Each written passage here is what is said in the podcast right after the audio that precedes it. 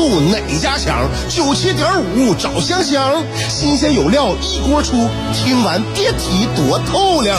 你煮挂面，香香给你握俩鸡蛋；你打麻将，香香拆听给你点炮；你玩王者，香香负责给你码人儿；你喝闷酒，香香给你加俩硬菜，再陪你对饮成双。没错，娱乐香饽饽就是这么贴心，就是这么带感，就是这么下饭呐！年的欢声笑语，十年的与你相伴，梦想成为经营快乐的百年老店。古人有诗赞之曰：“娱乐香饽饽，越听越雨子。”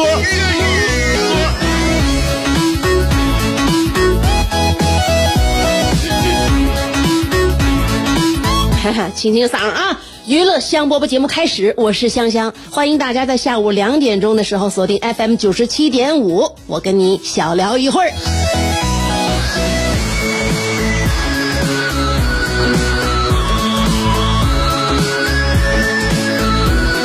我们在节目里面呢，跟大家说啥呢？大家就是呃听完之后就图一乐啊，而且呢，就是大家有什么想法呢？在我们节目当中呢，原来我们是可以畅所欲言的。现在这个时间很短，所以我就自己一个人说了啊。那我在平时的生活当中呢，我也是拿我自己开刀，从来啊很少跟别人开玩笑。你别看我主持一档娱乐节目啊，我就真的很少拿别人开玩笑。你开玩笑就跟拿自己开玩笑，为什么？因为我觉得，呃。就是两个人在一起，或者是大家吧，有很多人在一起。虽然说互相开玩笑呢，确实确实啊，能够多少拉近一下彼此距离呀啊，这是一种方式嘛。但但是我觉得啊，就是说呢，务必呀，务必你你得先比先跟对方先深入了解。你要格外注意一点，就假如说这个人非常喜欢自嘲，像我似的啊，非常喜欢自嘲，拿自己说事儿，然后拿自己开刀，日常呢就经常这个身段啊放的比较低啊，这种人呢，往往有一颗非常敏感的心。他可以自己开自己的玩笑，但是你尽量不要开他的玩笑，因为我担心呢，身边就有这样的朋友。我觉得大家我们彼此之间呢有共鸣，原因是因为我们内内心深处还有一些地方是很像的，所以我就怕大家跟我是一样，所以我从来我就只拿自己开玩笑。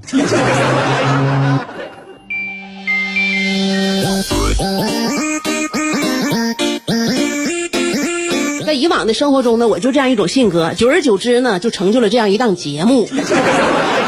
我合计，反正也是经常拿自己开玩笑，给大家逗乐，是吧？不如是吧，把它当成一个事业，我就以以以此为糊口的一个事事业啊，我觉得挺好的。嗯，所以娱乐香饽饽两点钟呢，我们这节目播出已经不止一年两年了啊，有年头了。那大家呢，如果你是沈阳辽沈地区老人的话呢，也都能知道我们这节目播出时间和地点啊，所以找对人儿。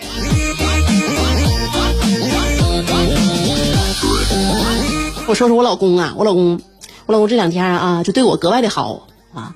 也可能呢是觉得这个前一段时间工作呀比较忙，然后有点那个，我这个家呀就我担当的比较多吧，就是累着我了，嗯。所以呢，就是我发现呢，这这这一段时间总对我哈，就是呃嘘寒问暖，好像呢想要跟我找回曾经呢咱俩在一起就这是刚开始处对象热恋那种感觉。我合计这是不是他也觉得快到七年之痒了，好。提前预热一下，是不？别别让那个咱俩呢，在这个家庭过程当中啊，慢慢这个情感的温度呢，稍微的渐凉。所以呢，他现在呢，我感觉对我挺暖和。话语量呢，在家也比较多。我就分析他对我有什么所求，还是现在做什么事亏心事儿了？不应该像啊，啊。那天咱俩闲不颠唠嗑，他突然给我提起啥呀？他说前前前一段时间那个网上那个照片不比较火吗？就是那爱马仕包是吧？嗯，呃几个那个就是少妇啊、阔太啊一起拿着爱马仕包，所以呢，就是让这个本来就已经非常非非常那个傲人的爱马仕呢，再一度成为了大家的口口中呢，就是时常谈谈起的一个话题。嗯，我老公说了，要不然再再给你买个买个大的，咱来不来个大的？那照片上面，我看那是现在照片上大家都谈论那那款包黑白色那那款包，不行，咱想办法，咱咱也买一个呗。我说真的吗？我给你讲解一下啊。我动真格的了，老公，你这一说的话，我给你讲一下。你看那照片，你仔细看，你说是不是黑白黑白色的？他说对呀。你感你你感觉这是不是挺百搭？那当然了，肯定百搭呀。这里边你是不是有一些问题你不懂？就是说我我现在啊，就告诉你，就这个黑白色的喜马拉雅的鳄鱼皮呀、连配货下来一共要几十万美金，美金 dollar。他说，里边那包里夹层里边放钻石了吗？我说没有，就是是就就是一个裸包，配货吧，在一起下来之后几十万美金。我老公说了，我说我老公说你媳妇你记不记得前一段时间我在那个亚马逊那个网网站上面我看着了一个三角龙骨，就是三角龙那个头骨的化石。我说我记得呀，我说记得呀，当时你还让我看标价呢。他说对呀，当时那个三角龙那个头骨化石标价就跟这爱马仕包差不多少。咱不是说家里没钱不能买啊，就是同样你你你你就说同样买同样的就是价位的东西吧。你认为媳妇儿就是说你你那个呃，你把鳄鱼挂在身上，还有把三角龙挂在咱家客厅里，你觉得哪个有威慑力？我觉得那还是三角龙有威慑力，就你喜欢三角龙呗。对喽，而且我儿子也喜欢。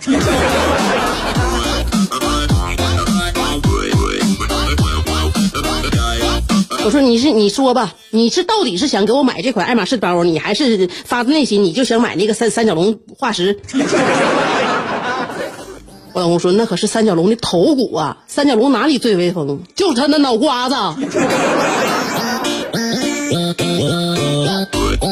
而且我老公还劝我呢，我看他他也是动真格的了。他说：“你媳妇，你仔细想啊，三角龙这个，你买三角龙这个头骨化石，你不需要配货。你买爱马仕包，你还得配货，对不对？你买你你配这配那的，完买一堆你不喜欢的啊，你啥时候背出去，对吧？你是属于一种就比较大气的女人，你能背那些小包吗？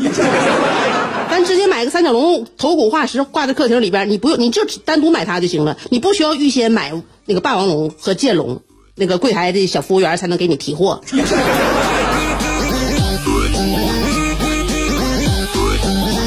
我一看最近一段时间对我真好，原来问题在这呀。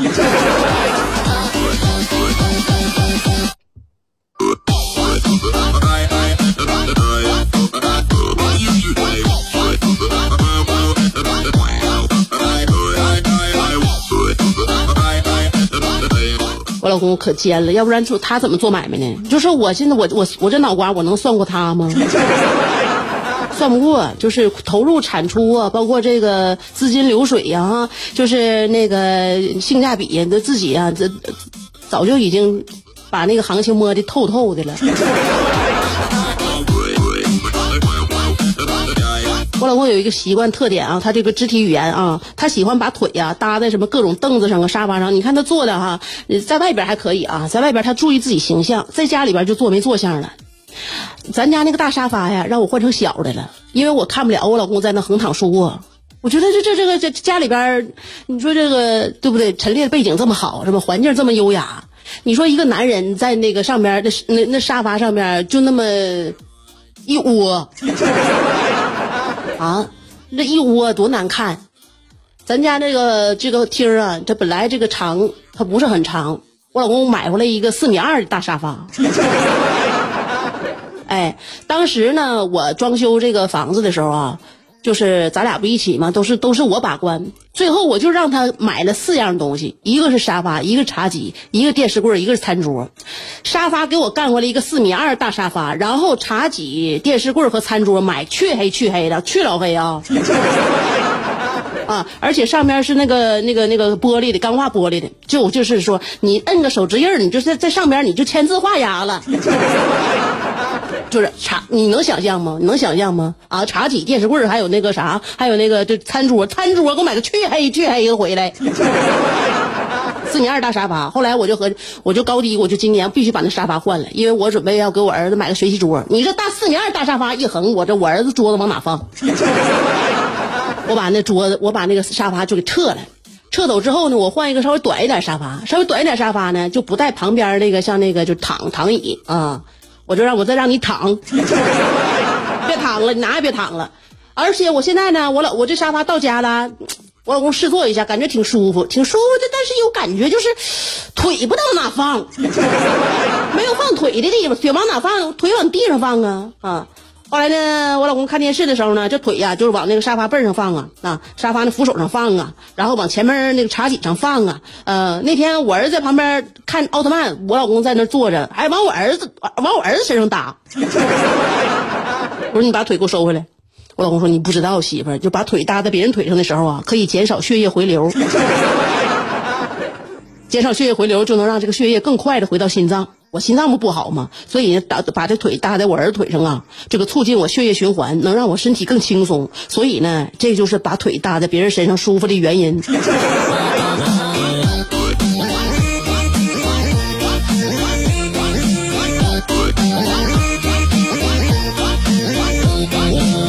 你说你是减少血液回流了，我儿子血液怎么回流？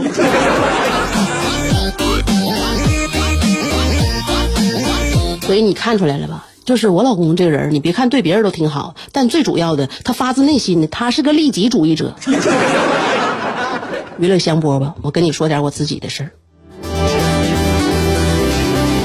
在想你的路上颠沛流离，在自己的世界里孤芳自赏，在别人的目光里随遇而安，在快乐的节奏里占山为王。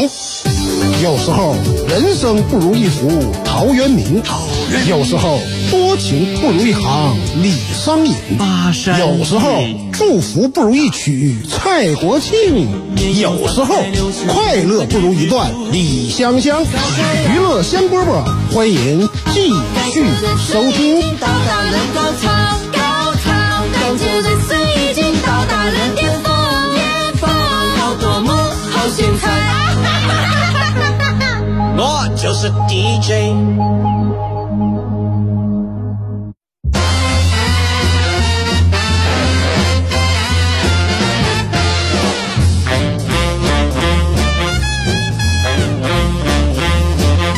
哎呀，刚才说到我老公是利己主义者，但是我觉得呢，就不管利己还是利他吧，啊，就是对自己好，对别人好呢，这两个人之间呢，这个你一来一往啊，好像这个这个交流就频繁了，那这个感情呢就拉近了，这个就是好像这个情感就加剧了。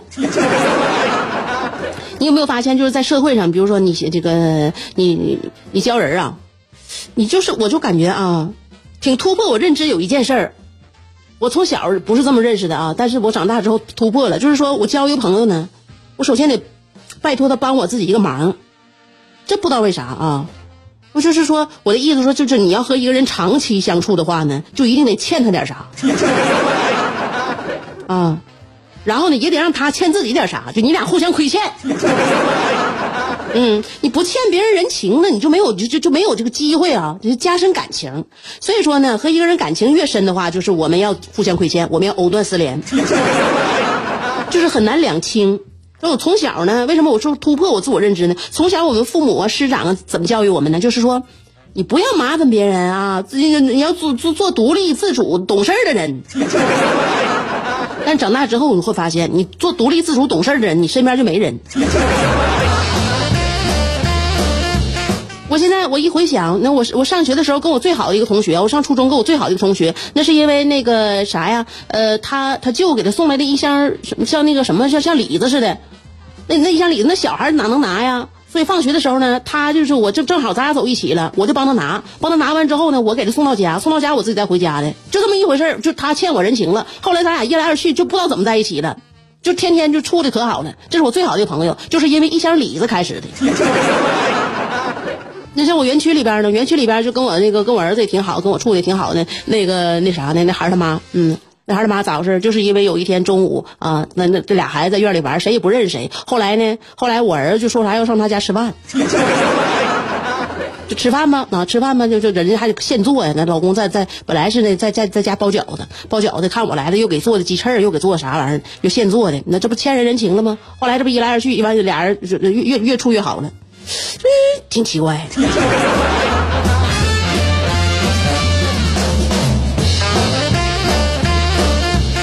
其实也不奇怪了，那你别的你总得互相的来往，那来往的话，就今天你帮他，明天他帮你，今天你让他帮你，明天他明明天你让他帮你，他让你帮他。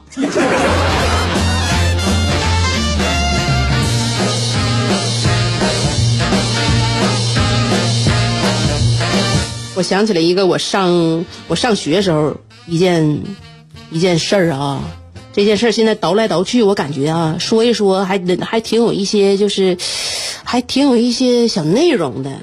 我说到我上学那个同学，我想起来啥呢？我在六年级的时候，我说我这是不是六年级？三年级呀、三年级，我想起来了，三年级我和呃咱班的一个女生啊，我那三年级就不知道咋的，就那个就俩人就不对付，因为我那个那个女生嘛，她是文她是那个什么卫生委员她卫生委员我的手指甲啊，她一检查我手指甲啊，她就说我手指甲长。其实我手指甲长吗？我手指甲一点也不长，而且我手指甲就白白的，洁白洁白的啊。因为我妈小时候就使劲给我洗，然后我姥呢曾经就告诉过我妈，你离孩子那手指甲远点儿。我妈有那个强迫症啊，就把自己就是手指甲出了一点边儿，她就剪掉，然后她就经常给我把手指甲剪得特别苦，特别就剪得特别短。我这指甲就特别短，而且呢，就洗手养成洗手的习惯，在家从小就养成了。就我这手可肯定干干净净的，透亮四奔的，但是不知道为啥呢？他这每一次呢检查我指甲的时候啊，他就说我手指甲长，我就特别烦他。我发自内心的，我我感觉到他首先是他对我呢非常不友好。后来时间长，咱俩就这梁子就结下了。那时候是别看三年级啊，三年级的女孩啊，啥啥都明白，就是说你你对我啥想法，我对你什么那个什么感感受都有。然后呢，咱俩就总在一起掐，总在一起掐，就这个火药味儿越来越浓，越来越浓。有一天，咱俩就打就就撕巴了。那个时候孩子小嘛，孩子小，有的时候控制不住自己的肢体啊。呃，像男孩呢，男孩一直到挺大还打呢，但是女孩基本上过了，好像过了初中以后就没有那个撕巴那个劲儿了。但是我们那时候三年级呀，三年级容易整整一整又撕巴一起去了。本来我上学早，所以就撕巴一起去。撕巴了之后呢，咱俩就都想个办法，因为我俩学校都有人。我呢，首先呢，我就把我六年级那个那个表姐呀，我叫来了。我表姐，我表姐挺厉害，六年级啊。学校你知道最大年级是几年级吗？六年级放学的时候，我就把我那个六年级那个表姐就叫来了。那我那表姐是我那个是我叔家的，是我叔家姐，我就叫来了。咱们家都住一块儿嘛，咱一在一个小学上上学。然后他呢，我说他怎么对我这么猖狂呢？我感觉能在学校能这么对我的人，应该应应该屈指可数。他怎么能这么对我呢？因为他在那个呃马路对面啊，那个初中，咱那初中啊，他把他初二的表姐叫来了。他也有人啊，是吧？那我表姐六年级，他表姐初二。咱们这种情况，这么这么一看呢，我们就商量了一下，就是说呢，我那个六年级的表姐呀，又把他高一的那个他家邻居叫来了。他家邻居也是一个也是一个姐呀，那就是更大的姐了。那高一那是他我表姐他家邻居，他把那高一的姐叫来了。然后呢，就我这个这咱咱班这个卫生委员啊，他就把他高三的那个表姐又叫来了。这我叫这俩人，就就就始终比他叫那俩人就是矮两年级呀、啊。啊我先叫我六年的表姐，她把她初二的表姐叫来了，然后我把我高一的那个那个表姐那个邻居叫来了，完她把她高三的表姐叫来了。我这一看，大眼瞪小眼儿，咱们仨肯定跟他们仨比的话，那必输无疑呀、但好就好在啥呢？为什么就是说我说到这儿了，我就觉得这件事我至今我记忆犹新呢？就是因为那个时候，我那个上上那个初二的表姐呀，已经学了，已经学过了田忌赛马这篇课文儿。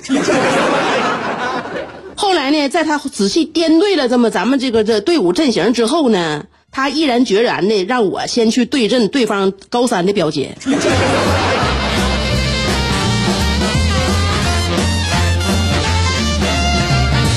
就是说，用我们这边最烈的马对对方最凉的马，那不就完事儿了吗？这结果第一轮肯定是 ready go KO。